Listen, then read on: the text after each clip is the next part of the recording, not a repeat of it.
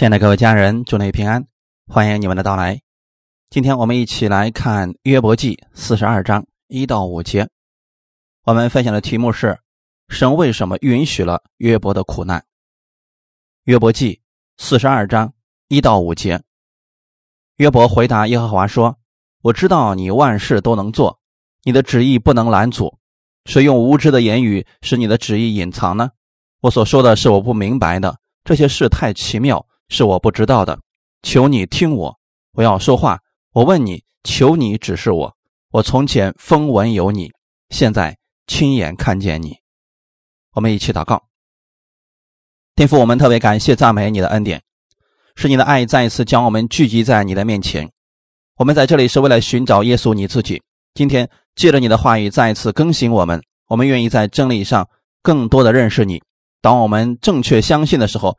我们的生活就会变得正确，圣灵亲自帮助我们每一个人的心，引导我们的心。感谢赞美主，奉主耶稣的名祷告，阿门。很多人都读过约伯记，我们信主一段时间都听过对约伯苦难的讲解。不少人相信苦难、意外、死亡是神所降下来的。当然了，有些人接受恩典之后，终于明白了苦难、意外、疾病不是从神来的。可是。新的疑问出来了：那约伯的灾祸是从哪里来的呢？有人说是从魔鬼来的，但是似乎又是神允许的。神为什么要允许这样的事情发生在约伯身上呢？是神使用魔鬼管教约伯吗？这种说法也是不正确的。我们信主的人相信苦难、意外是从魔鬼来的，那世上不信的人又怎么认为呢？世人也会遇到苦难，也会遇到一些不好的事情，他们遇到的时候会怎么说呢？太倒霉了，他们没有希望，所以有一些人一生当中遇到过很多的意外，他会给自己下一个错误的结论：命太苦了。可惜的是，有些基督徒仍然用这种思维方式在生活。从这周开始，我要训练大家如何在生活当中使用基督的话语生活。其中有一个就是，你首先要对神有正确的认识。今天我们讲正确的认识是：苦难不是从神来的，也不是。神赐给你的，许多基督徒错误的认为，神赐给信徒灾祸是为了让他成为精精，可以承受更多的祝福。还有人认为是信徒贪恋世界，所以神要把这些拿走。这些都不符合圣经。许多基督徒在突遇变故之后，他会把自己和约伯联系起来，说：“看看人家约伯，人家约伯受的苦难何等的大，人家还用嘴称谢神呢，所以我也不能犯罪，我得像约伯一样学习。”所以，很多人在生活当中引用了许许多多约伯记里的内容宣告，是时候该更新这些错误的想法了。许多人用约伯一开始错误的信宣告，把苦难当成奥秘，实在让人摸不着头绪。而这些根本不是什么奥秘。假设亚当不堕落，会不会有疾病？会不会有苦难？会不会有死亡呢？这些根本就不是神所赐的。神希望我们永远是年轻的、健康的，没有死亡。所以，我们先记住一个结论：苦难、疾病、死亡不是从神来的。那么，我们解决第二个问题：为什么神允许了这样的事情呢？既然不是从神来的，神为什么允许这个事情呢？约伯的这个苦难确实是魔鬼到神面前告状，神说：“你去吧，他在你的手里，他的一切都在你的手里。”约伯记第一章十二节。耶和华对撒旦说：“凡他所有的都在你手中，只是不可伸手加害于他。”于是撒旦从耶和华面前退去。结果魔鬼肆无忌惮的没有给约伯留下一点喘息的机会，就去收拾他。我们也确实读到了，这是神所允许的。问题是为什么神允许了？今天我想问大家一个问题：你的孩子再不听话，你会不会允许一个罪犯去教导你的孩子呢？或者说？让一个罪大恶极的人教你的孩子一些技巧呢？你不会。既然我们都不会，天赋就更不会了。那为什么神允许魔鬼去毁坏约伯的一切呢？其实这个问题本身是错误的。我们不应该去找问题，应该在问题当中寻求神来解决问题。上次我们提到说，疾病并不是都从魔鬼来的，有时候来自我们的无知。我们明明知道大冬天应该穿着厚衣服，你非得穿着半截袖在外边晃来晃去，最后把自己冻感冒了。你能说这是魔鬼给你的吗？或者说这是神允许的吗？引起疾病和苦难有很多种原因，其中有一种是来自魔鬼的攻击，但不全都是从魔鬼来的。我们作为神的儿女，如果已经发生了问题，我们就寻求神给我们解决方法就好了，不要去找原因了。很多时候很难找到原因的，我们要结果就可以了。如果事情没有发生，我们就避免这样的事情发生在我们身上。约伯记的第一章四到五节，他的儿子按着日子各在自己家里设摆筵宴，就打发人去请了他们三个姐妹来，与他们一同吃喝。宴宴的日子过了，约伯打发人去叫他们自洁。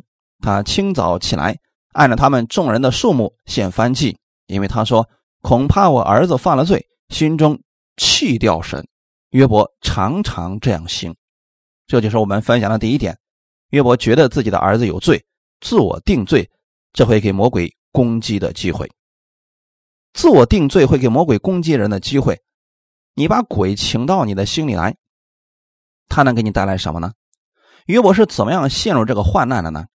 约伯到目前为止，他失去了安息，他在担忧当中。圣经告诉我们的是，他每一天起来都做同样的事情，献燔祭，献了燔祭之后，他又担心。你知道这种后果有多么的严重吗？献完燔祭，你又不相信这个燔祭的作用，他担心的是什么呢？恐怕他儿子犯了罪，心中弃掉神。而且约伯不是偶尔想一次，是经常这样想，常常如此献祭，却又不相信神的保护。他想要表达的是，我儿子得罪神了，这会给魔鬼开门的，所以约伯不可能得着安息。现在我们很多人不明白这个道理，就说了：“我今天也领圣餐了呀，领完了依然怀疑，也常常祷告，祷告完了依然担心，也学别人宣告，宣告完了心里还是没有确信。”这就和约伯的情况差不多了。约伯担心的是他的儿子，你担心的是你自己而已。这种担心会把你前面所做的一切否定掉。很多时候你会发现，事情真的就会朝着你所担心的那个方向去发展了。世人有这么一句话：“怕什么就来什么，惧怕本身就不是从神来的。”结果这个事情发生了，你会说：“你看看，我早就预料这个事情要发生了，我早就有这种预感了。”弟兄姊妹，这是一个糟糕的宣告。你觉得你是先知吗？你都不能预告点好的吗？约伯之所以害怕，是因为他不确定他所献的翻祭究竟给他带来了什么。有些人他来聚会的目的是因为怕神，祷告神的目的是因为怕神，读经。是因为他怕神，怕神生气，怕神修理他。如果你这样想的话，你最好做的全面一点。很多人久而久之祷告之后，发现啊，祷告一个小时不管用了，事情照样发生了。从明天开始祷告两个小时，这么变本加厉，到最后问题还是源源不断的出现。这就和约伯一样，你既然献上了翻祭，为什么还要担心呢？约伯总是担心自己的儿子犯罪得罪神，弟兄姊妹。今天你来到教会，就不要再这样想了。你不是通过祷告、聚会、读经等方式换取你的安息，你是与神同在，享受他的安息。一起来读一下《约伯记》第三章二十五到二十六节：因我所恐惧的临到我身，我所惧怕的迎我而来，我不得安逸，不得平静，也不得安息，却有患难来到。事情是不是已经发生了？约伯终于变成了一个预言家了。看到没有？我所恐惧的终于到我身上了，我所惧怕的终于迎我而来，所以我没有平静，也没有安息了。心里常想的事，终于变成了事实。他是现在才没有安息的吗？他在这个事情发生之前已经失去了安息。那我们首先要知道，他的这种担心正确不正确呢？在神的眼中，约伯是一个什么样的人呢？约伯记第一章的第一节，乌斯地有一个人名叫约伯，那人完全正直，敬畏神，远离恶事。这是在神的眼里约伯的样子。可约伯并不知道这一切，所以约伯总是担心他的孩子。结果他的孩子终于被击杀了。很多时候我们不明白，说你看我给孩子吃最好的食物，我给他照顾的无微不至，可是他还是得病。如果你遇到这样的事情，可能会想。是不是我哪里做错了？我哪里做的不够好？我得罪神了，这件事才会发生在我家孩子身上。你有这种想法，也是和约伯一样的。这种想法本身就是错误的，因为你担心的时候，就是把他们陷入到困境当中了。约伯对罪非常敏感，他常常觉得自己的孩子得罪神，犯了罪。然而，圣经上并没有记载他的儿子犯罪，也没有记载约伯犯罪的事情。他整天胡思乱想。他每天这么想的时候，实际上就是对撒旦说：“你什么时候引诱我的孩子犯罪呀？”其实，有的时候我们会说：“约伯怎么这么可笑呢？一个完全正直、敬畏神、远离恶事的人，你想这些干什么呀？”我们可以这样看约伯，但是我们自己呢？我们当中有很多人也犯过这样的问题、错误。早上送孩子上学的时候，出门的时候小心点啊！路上车可多啦，开车的时候不知道什么样的人都有啊！过马路一定要小心看车，听见没有啊？如果你天天对自己的孩子吼叫这样的话语，那么你家孩子在过马路的时候会想起什么事情呢？过马路实在太可怕了，今天会不会出事情呢？如果这件事情真的发生了，你会说：“我早就告诉过你，是不是这样的呢？”以前曾经来过我们教会的一个弟兄，给我们做过这样的见证。他妻子在看过电视的一个健康讲座之后，就怀疑自己有乳腺癌，每天都担心，每天都怀疑，然后去医院检查了一点事情都没有。这个时候应该放心了吧？啊，不放心，还是每天担心他得了乳腺癌了。见人就说：“我怀疑我得乳腺癌了。”人家专家都说了，我这符合好几项了。他每年单位体检都去查一下，查完之后还特意拍一个胸片两年的时间都没有查出来任何问题。是不是应该放下了？可是他还是担心。第三年终于查出来乳腺癌晚期，这个人很快就死掉了。我们就不明白，作为神的儿女，怎么这么快就死了呢？前两天还好好的，怎么突然间就不行了呢？这个妻子在查出乳腺癌的时候，第一句话就是说：“我早就告诉过你们，我有乳腺癌，你们没有一个人相信我。”是不是和约伯一样了呢？我所惧怕的临到我身上了。我所惧怕的迎我而来。与其你这样错误的宣告，不如奉主耶稣的名宣告我是健康的。就算有疾病在身上，你也可以如此宣告。何必关注魔鬼做了什么呢？何必把惧怕的事宣告出来呢？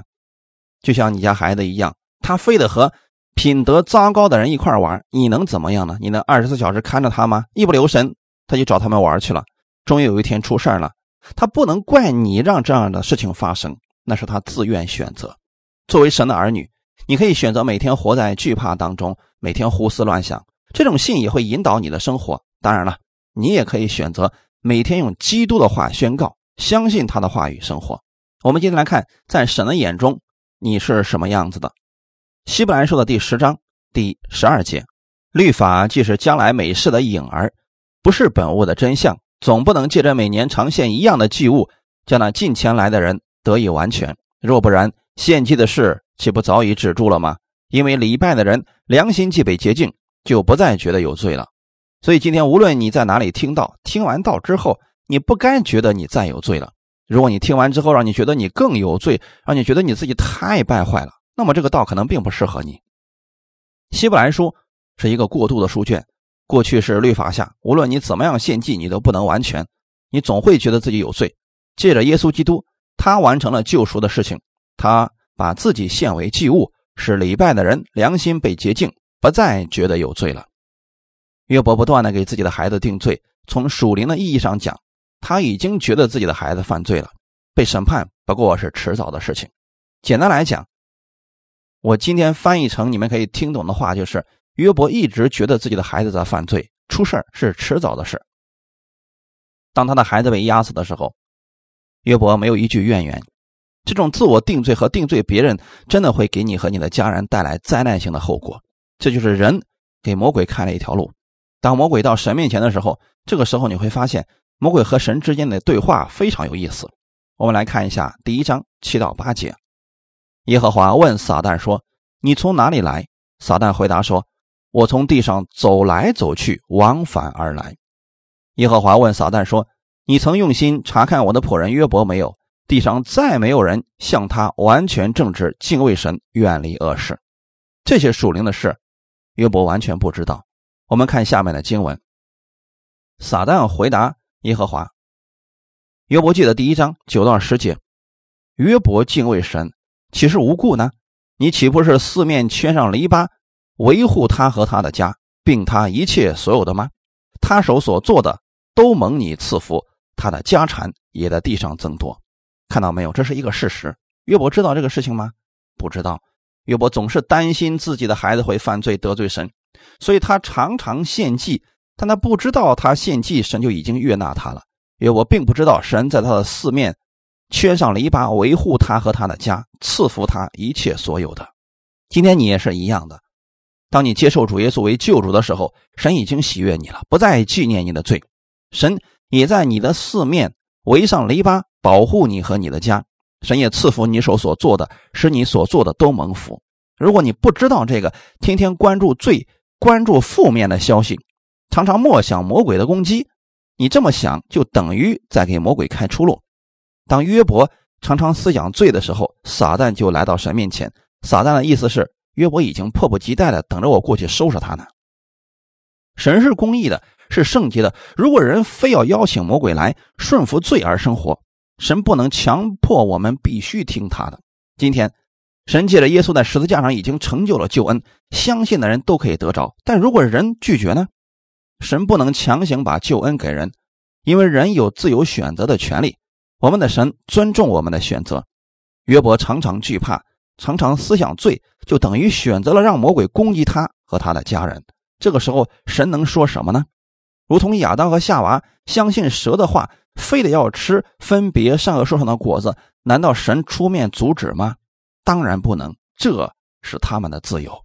约伯记第一章十二节，耶和华对撒旦说：“凡他所有的都在你的手中，只是不可伸手加害于他。”于是撒旦从耶和华面前退去。即便我们选择错了、失败了，但我们的生命仍然在神手中。就说魔鬼可以因着人的错误的信骗走人的一切。但信主的人生命还在神的手中。若是这人回转过来，重新正确的认识神，神可以再次赐下祝福，补偿人过去所失去的。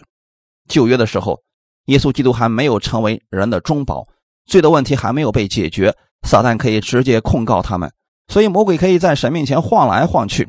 今天你完全不必担心这个事情发生在你身上，因为耶稣为你担当了一切。魔鬼已经没有办法再控告你，所以不要上魔鬼的当，不要把焦点放在罪上，要放在基督的义上。诗篇三十二篇一到二节，得赦免其过、遮盖其罪的，这人是有福的；凡心里没有诡诈，耶和华不算为有罪的，这人是有福的。大卫非常羡慕我们，他说：“得赦免其过、遮盖其罪的，这人是有福的。”我们都是被赦免的人。我们的罪都被耶稣担当了，所以我们是有福的人，神不算我们有罪了。但是在旧约耶稣没上十字架之前，并不是这样。旧约的大卫犯了罪，抢了别人的妻子，还设计杀了别人的丈夫。耶和华差遣拿单去见大卫，拿单到了大卫那里，对他说：“在一座城里面有两个人，一个是富户，一个是穷人。穷人除了买来养活的一只小母羊羔之外，再无所有。”羊羔在他家里和他儿女一同长大，吃他所吃的，喝他所喝的，睡在他的怀中，在他看来如同女儿一样。有一客人来到富户家里，富户舍不得从自己的牛群、羊群中取一只预备给客人吃，却取了那穷人的羊羔预备给客人吃。大卫就甚恼怒那人，对拿单说：“我指着永生的耶和华起誓，行这事的人该死，他必偿还羊羔四倍。”因为他行这事没有连续性。撒母耳记下十二章七到九节，拿单对大卫说：“你就是那人。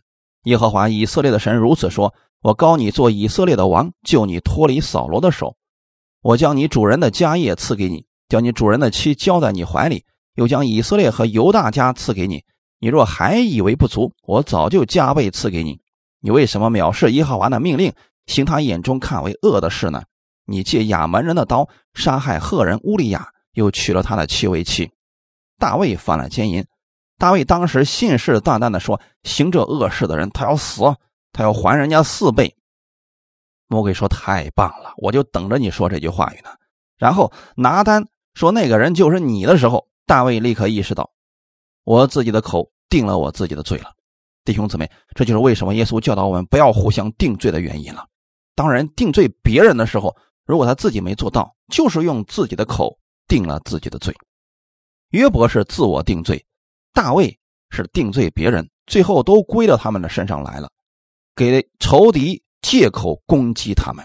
撒母耳记下十二章十三到十四节，大卫对拿单说：“我得罪耶和华了。”拿单说：“耶和华已经除掉你的罪，你必不至于死，只是你行这事，叫耶和华的仇敌大得亵渎的机会，故此你所得的孩子必定要死。”但大卫和约伯都是旧约下的人。今天耶稣成为了你的中保，这个事情不能发生在你身上了。哈利路亚！但是不要用律法的思维生活，免得被魔鬼欺骗了。所以千万不要用律法下的那种恐惧的方式对待你和你的孩子。路上要小心，千万小心车呀！路上车可多了，我都看到很多车祸了啊！不要再说这样的话语了，要说就说耶和华是我的保护。所以要常常去默想诗篇九十一篇，虽有千人扑倒在你旁边，万人扑倒在你右边，这灾却不得临近你。要正确思想事情，正确的信才能产生正确的生活。同样的，错误的信就会带来错误的生活。这就是我们分享的第二点：错误的信带来错误的结果。当约伯给魔鬼开门以后，魔鬼恨不得把约伯的一切都拿走，一天之内。约伯的儿子、女儿、家产全都没了。在这样一个情况之下，约伯是怎么说的呢？约伯再一次宣告了他所信的是什么。约伯记第一章二十一节，约伯说：“我赤身出于母胎，也必赤身归回。赏赐的是耶和华，收取的也是耶和华。耶和华的名是应当称颂的。赏赐是什么意思呢？赏赐是当做礼物给你了，给出了就不会再要回来。”赏赐的是耶和华，这句话是对的，但收取的不是耶和华。神给你了，不会再要了。神把世界赐给了亚当他们，可是他们两个却信错了，他们相信了鬼话，把世界让给了魔鬼，落在了撒旦的手里。神的赏赐给你之后，你就有自主处理的权利。尽管约伯已经失去一切了，他仍然自我定罪，所以又一次给魔鬼留下空间。那赏赐的是耶和华，收取的是耶和华。魔鬼发现还有机会，就是因为约伯错误的信，他认为一切都是他的神给他的，神要拿走。虽然财物没有了，但是身体还是健康的，所以他开始怀疑，又给魔鬼开了门。约伯记第二章四到五节，撒旦回答耶和华说：“人以皮代皮，情愿舍去一切所有的，保全性命。”你且伸手伤他的骨头和他的肉，他必当面弃掉你。神又没有阻止，好像又允许了。神说：“他在你手中，只要存留他的性命。”弟兄姊妹，请看好了，这就是错误的相信。你觉得神要嫁给你疾病，那你就得得病，千万不要有这种想法。就算外面流感来的再凶猛，奉耶稣的名，我是健康的。不要过度的去关注。负面的东西，撒旦又一次的开始收拾约伯。弟兄姊妹要记得，只要你不求死，神绝对不会把你的性命早拿走的。无论魔鬼怎么样对待你，你的生命在神手里边。只要你不求死，神不会把你的性命早拿走的。解决另外一个问题，很多人总是说，为什么那个谁那么年轻就死掉了？我只能说，每个人的信心还是不相同的。许多人的病痛当中，我说的是基督徒。他会求一件事情：主啊，我太痛苦了，你把我接走吧。可是他的亲人们会说：主啊，千万不要让他走啊，让他活过来，让他健康，让他健康。以前我们认识一个老人，他说：我不想健康，我虽然有四个儿子，可是没有一个伺候我的，我成为儿子们的负担了。神，你把我接走吧。儿子们祷告说：不能让他死呀，不能让他死呀。你说不让他死，谁来照顾他呢？结果这个老人死了，儿女们说不信了。这是一个真实的故事。这个人现在已经离开我们教会了。他的母亲就这样祷告的，孩子好几个，可是就没有一个人在身边照顾的。最后，这个老人说：“主啊，不管你用什么方法，我希望我的孩子在我身边待一个月，哪怕一个月足矣。”结果老人得病了，病得非常重，所有的孩子们都回来了。那一个月，老人多高兴！结果老人和主说：“这一个月我的心意足了，主你把我接走了，我不想成为儿女们的负担。我知道孩子们都是请假的，他们都不容易。”最后，这个老人走了，但是孩子们开始埋怨：为什么神不医治。为什么神这么残忍的把病加在我母亲身上？其实后来的时候，他们亲自看到他母亲写出来的东西之后，他们全明白了，生命是在神的手里面。阿门。以利亚就是这么求死的。以利亚觉得耶喜别太恐怖了，他得跑啊，跑着跑着越跑越伤心，越跑越难过，说主啊，你把我接走吧。神说好吧，既然想回家了，就回来吧。不过你得把这个服饰传递下去，找到接班人吧。以利亚真的这么做了，找到以利沙之后。神就把他接走了。就算约伯全身长满毒疮，那也不是神加给他的。圣经上有这样一个很有趣的事情：每一次论到疾病，都是从脚到头；每一次论到医治的时候，都是从头到脚。你知道为什么这么写吗？因为疾病是从下面来的，医治一定是从天上降下来的。所以疾病要得医治，一定要仰望上面，不要看下面。看下面，越看越灰心。约伯记第二章九到十节，他的妻子对他说：“你仍然持守你的纯正吗？你弃掉神死了吧？”约伯对他说：“你说话像愚顽的妇人一样。难道我们从神手里得福，不也受祸吗？”在这一切的事上，约伯并不一口犯罪。我们来讲讲不一口犯罪的事情：财物、孩子、家产都没有了。约伯说：“赏赐的是耶和华，收取的也是耶和华。”接着。从脚到头都得了病，约伯又一次宣告了错误的信，这就证明了一开始他就是这么信的，只是他把他所信的宣告出来了。我们从神手里得福，不也受祸吗？到现在为止，约伯还认为这些苦难是神给他的，这种错误的信是非常糟糕的。我们有没有想过，为什么魔鬼没有把他的妻子带走呢？因为这个妻子太了解约伯了。最亲近的人，在你最灰心的时候，把你最后的心理防线全给攻破。他的妻子看到约伯这样痛苦，他说：“你仍然相信你的神吗？别信了，死了吧，活着太痛苦了。”这夫妻二人没有一个是信正确的。约伯还用律法的方式安慰了他的妻子：“你这愚昧的妇人，难道我们从神手里得福，不也受祸吗？”姊妹们，你们做妻子的作用是很大的。尤其在你丈夫还没有信主，千万不要说你怎么这么悖逆呢？你怎么就不信神呢？小心我们的神会收拾你的。约伯的妻子就是这样的。当他的妻子给约伯说完这些话之后啊，约伯就不想活了，开始咒诅自己的生日。刚刚还说并不一口犯罪，他的妻子这么一打击之后，他妻子一定不是说了这一句话。他的妻子在约伯记里边啊说了很多的话语，最后呢，约伯。坐在灰中，身上长满了毒疮，这妻子的作用何等的大呀！说完话之后啊，约伯就开始咒诅自己了。他本来不一口犯罪的，但从这一章开始，约伯就一直一口犯罪了。他最后的心理防线被攻破了，约伯的嘴巴就开始不停的犯罪了，不停的去埋怨神。他认为所有的灾祸都是神赐给他的。有这样一个妻子已经很不幸了，但是约伯的苦难还没有结束，可以说。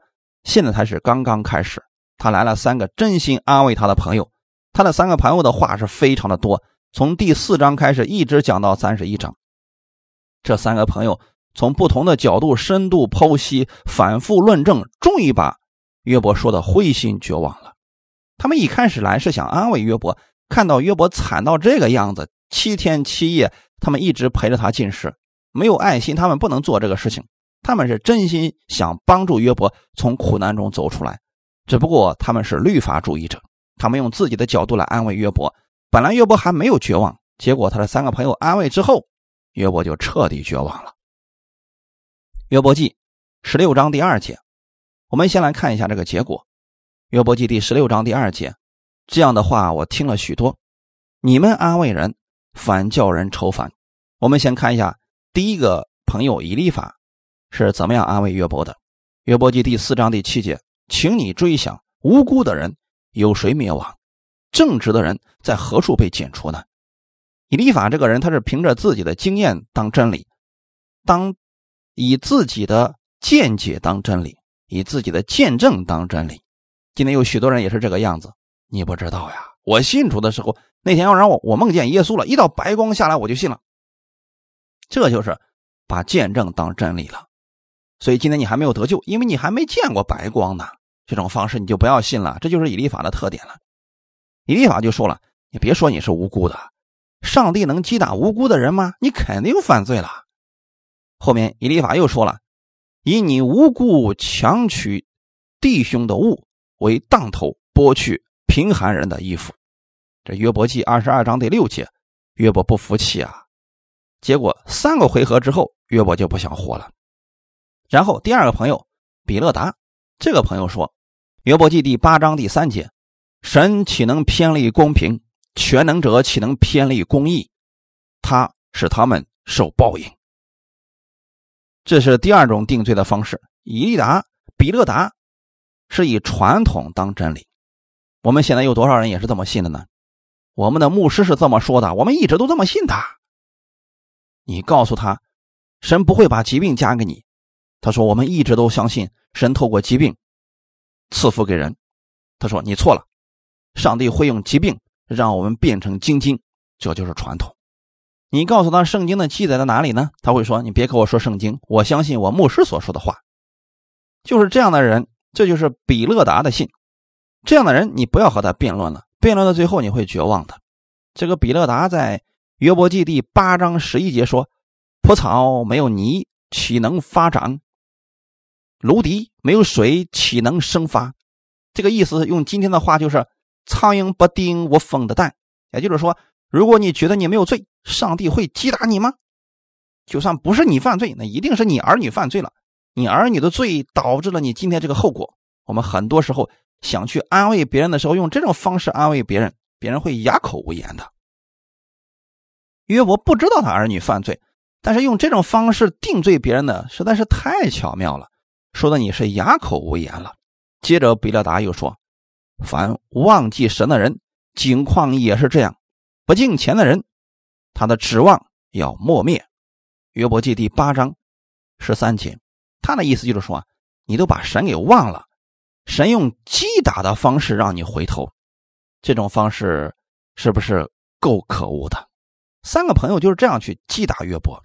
第三个朋友叫索法，这索法是一个圣经专家，他有很多的知识，这个人要啥有啥，根据古书所说的去行事为人。他说。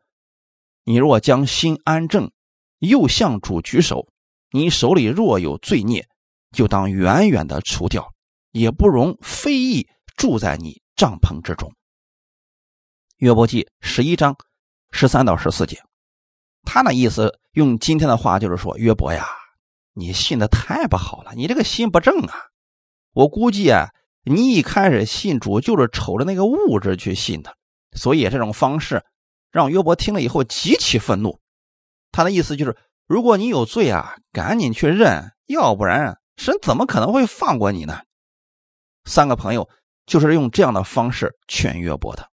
三个朋友的有些观点是正确的，只是呢用错了人，就是把一个正确的观点用在了一个错误的人身上，结果啊，说的约伯都不想活了。本来是想去安慰他活的，结果弄得这约伯都不想活了。这就是错误的。最后，三个朋友统一得出一个答案：约伯这个人实在太骄傲了，完全不听我们的话。我们从不同的角度、多么深的程度给他剖析这个问题，他就不听，还说了这么多的废话跟我们辩论。这就是约伯自以为意，所以不再搭理约伯了。最后来了以利户，我们今天时间有限，先不讲以利户。最后，神亲自出来安慰约伯。直到三十八章，那时耶和华从旋风中回答约伯说：“谁用无知的言语使我的旨意暧昧不明？你要如勇士束腰。我问你，你可以指示我。”约伯记三十八章一到三节。上帝现在开始亲自安慰约伯，在上帝的眼里，约伯是个勇士。就算你这个样子了，在神的眼里边也是勇士。哈利路亚，请记得弟兄姊妹。就算你现在身体有疾病，但是在神的眼中，你仍然是勇士。神的意思是，谁用这愚昧的话说我对待我的仆人约伯的？谁说了愚昧的话？是不是他的三个朋友呢？所以啊，弟兄姊妹，我们要学习神安慰人的方式，不要学习他的三个朋友啊。他的三个朋友是定罪的方式，这会让人更失落的。上帝的安慰是极其奇妙的。上帝接着说：“我立大地根基的时候，你在哪里呢？你知道天上的云是怎么回事吗？你知道冰是从哪里来的吗？你知道雪是怎么生的吗？你知道狮子、乌鸦、野牛是谁给他们预备食物吗？约伯这会儿是极其痛苦，约伯在会里边，全身疼痛的不得了，极其痛苦。神对他说：“约伯，你好好的默想一下，宇宙万物都是谁造的呢？麻雀、野牛、天上的云、彩虹。神所说的和约伯的病没有任何关系。我们的神是不是跑题了呢？人家约伯现在得病了，人家一无所有了，所有的孩子都死了，你就不能安慰约伯说约伯没关系了，忍一忍就过去了？我们觉得这种方式还行。你说的这些和约伯一点关系都没有的，你创造宇宙万物和他一点关系都没有。你知道母山羊怀胎几个月吗？你知道母鹿什么时候生吗？你知道鸵鸟的智商为什么那么低吗？你看，鸵鸟刚刚下完蛋。一转身就把自己的蛋踩碎了，踩碎了之后，它还不知道那是自己的蛋。为什么它的智商这么低呢？这么低也就算了，他还笑话人家骑马的人，还笑话马。你说这个时候，神对约伯说这些和约伯的疾病有什么关系啊？你看人家马，他不害怕刀剑，谁给他这个胆量？其他动物，听到刀剑都躲起来了，只有马和其他的不一样。上帝说：“约伯，你看这么多动物是怎么回事？你不是有能力吗？你来说一说。”在这样的问题之下，约伯不明白，不明白就不明白。但约伯又一次给自己定罪了。所以说啊，正确的信太重要了。约伯记第四十章三到五节。于是约伯回答耶和华说：“我是卑贱的，我用什么回答你呢？我只好用手捂口。我说了一次，再不回答；说了两次。”就不再说，弟兄姊妹，上帝有没有说卑贱的约伯呀？你给我回答，看鸵鸟什么时候生蛋，野山羊什么时候怀胎？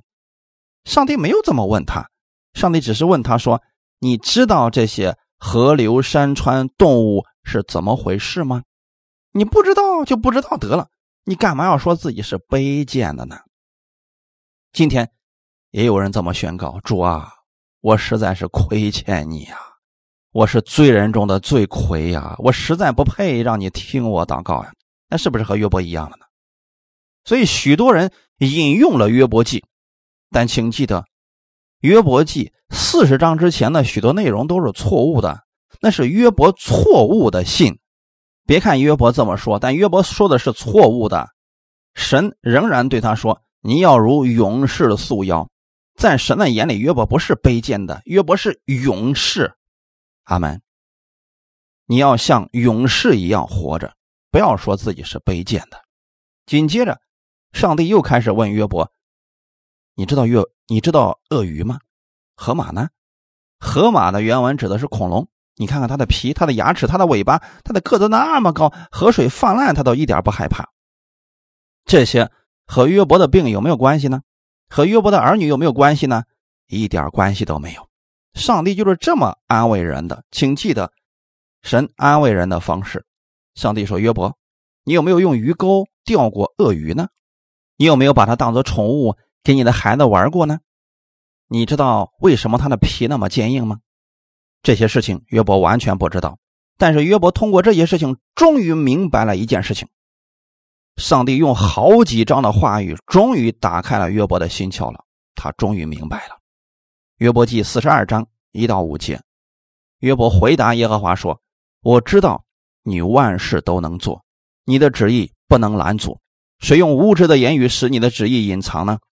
我所说的是我不明白的，这些事太奇妙，是我不知道的。求你听我，我要说话。我问你，求你指示我。我从前风闻有你，现在亲眼看见你。这个就是上帝的安慰方式。”神的意思是转移你的焦点。你想一想，鸵鸟、野山羊都是谁在照顾它？是上帝在照顾它。你虽然不知道他们什么时候怀胎，什么时候下崽，你不知道他们智商为什么那么低，但是神知道。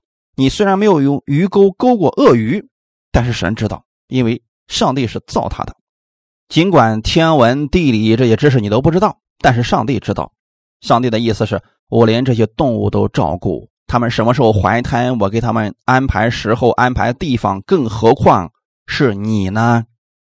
其实通过这些事情，让约伯知道我很在意你，你的每一件事情我都知道，你的每一个祝福都是我给你的。不要相信那些灾难是我给你的，动物我能供应，你我也能供应。这件事情之后，约伯终于知道了。我知道你万事都能做，你的旨意不能拦阻。谁用无知的言语使你的旨意隐藏呢？所以约伯说了：“我说的是我不明白的，你们不要再说约伯不明白的话，好不好？赏赐的是耶和华，收取的是耶和华，就不要再重复这个错误的信了。从神手中得福，也要得祸，不要再宣告这样错误的信了。阿门。因为这里说的很清楚。”我所说的是我不明白的这些事情太奇妙了。我们来看约伯最后说了什么：“我从前风闻有你，现在亲眼看见你。”他们证明现在约伯所看见的、所信的和之前已经不一样了。这个时候的信才是正确的信。我们要调整的思维，就算你以前觉得疾病是神给你的，要磨练你，从现在开始调整你的信。你的那个传闻是错的，不要以祖宗的观念、传统的观念为依据，要以圣经为依据，要以基督的话语为依据。然后约伯是怎么样从苦难中转回的呢？我们来看最后一段经文，《约伯记》四十二章第七节，耶和华对约伯说话以后，就对提曼人以利法说：“我的怒气向你和你两个朋友发作，因为你们议论我不如我的仆人约伯说的是。”第十节。约伯为他朋友祈祷，耶和华就是约伯从苦境转回，并且耶和华赐给他的比他从前所有的加倍。我们来看一下约伯是怎么做的呢？约伯认识神以后，没有继续埋怨，他认识神以后，他做了一个正确的宣告。约伯为他朋友祈祷。你们觉得这个祈祷能是咒诅的祈祷吗？你们三个家伙敢那么说我？现在我知道我没有犯罪，知道不是我的儿女犯罪了吧？约伯没有这样报复。约伯反而为他们做了祝福的祷告，所以你从疾病中转回的方法很简单：从此刻开始，为自己祝福，为你的朋友祝福祷告，为那逼迫你的人祝福祷告。这就是约伯从苦境中转回的方式。当约伯不断祝福的时候，耶和华赐给他的比他从前所有的加倍。阿门。从今天开始，我们勇敢的宣告：在耶稣基督里，我是完全健康的。疾病在我身上没有权柄，奉主耶稣基督的名，现在命令这疾病从我身上离开，现在就离开。阿门。我们来祷告，天父，我们特别感谢赞美你，你是我的中保，你的宝血已经洗净了我所有的罪。今天我在神面前是公义的，是圣洁的，是蒙神所喜悦的，所以我拒绝一切负面的东西进入我的思想。我会亲眼看你的健康在我身上，我要亲眼看见你的祝福在我身上，你便会赐福我手所做的一切。目前的困难都是暂时的，你给我的祝福是永久的，赏赐是大的，请加给我力量，让我成为我身边之人的祝福，一切荣耀都归给你，哈利路亚！奉主耶稣的名祷告，阿门。